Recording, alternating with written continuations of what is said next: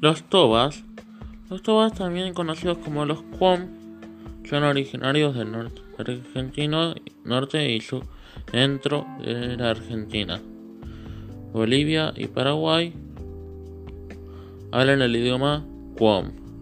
Vivían en la habitaciones de leños y paja. ¿Qué hacían y qué comían? Eso después.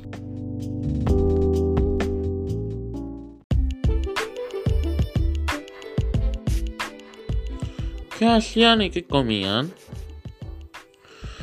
Fabricar, hacían, que sería que fabricaban cerámica, cestería y tejidos para utilizaría.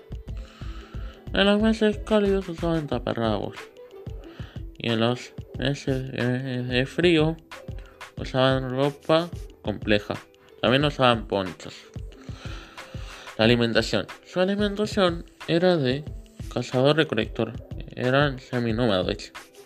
Los cuales cazaban tapires, pecaríes, ciervos, guanacos y aves.